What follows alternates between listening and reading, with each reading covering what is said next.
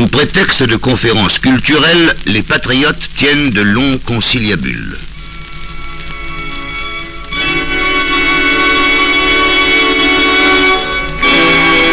L'attaque partira du réfectoire.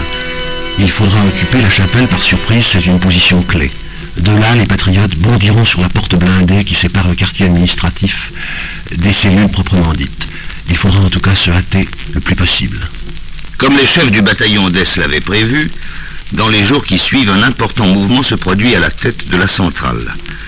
Jugeant les fonctionnaires de l'administration mal adaptés aux prisonniers très spéciaux qu'ils ont à surveiller, Vichy nomme à la tête de la prison un directeur sur mesure, Chivot. Oui, Chivot est un aventurier qui a trouvé dans la milice sa vocation.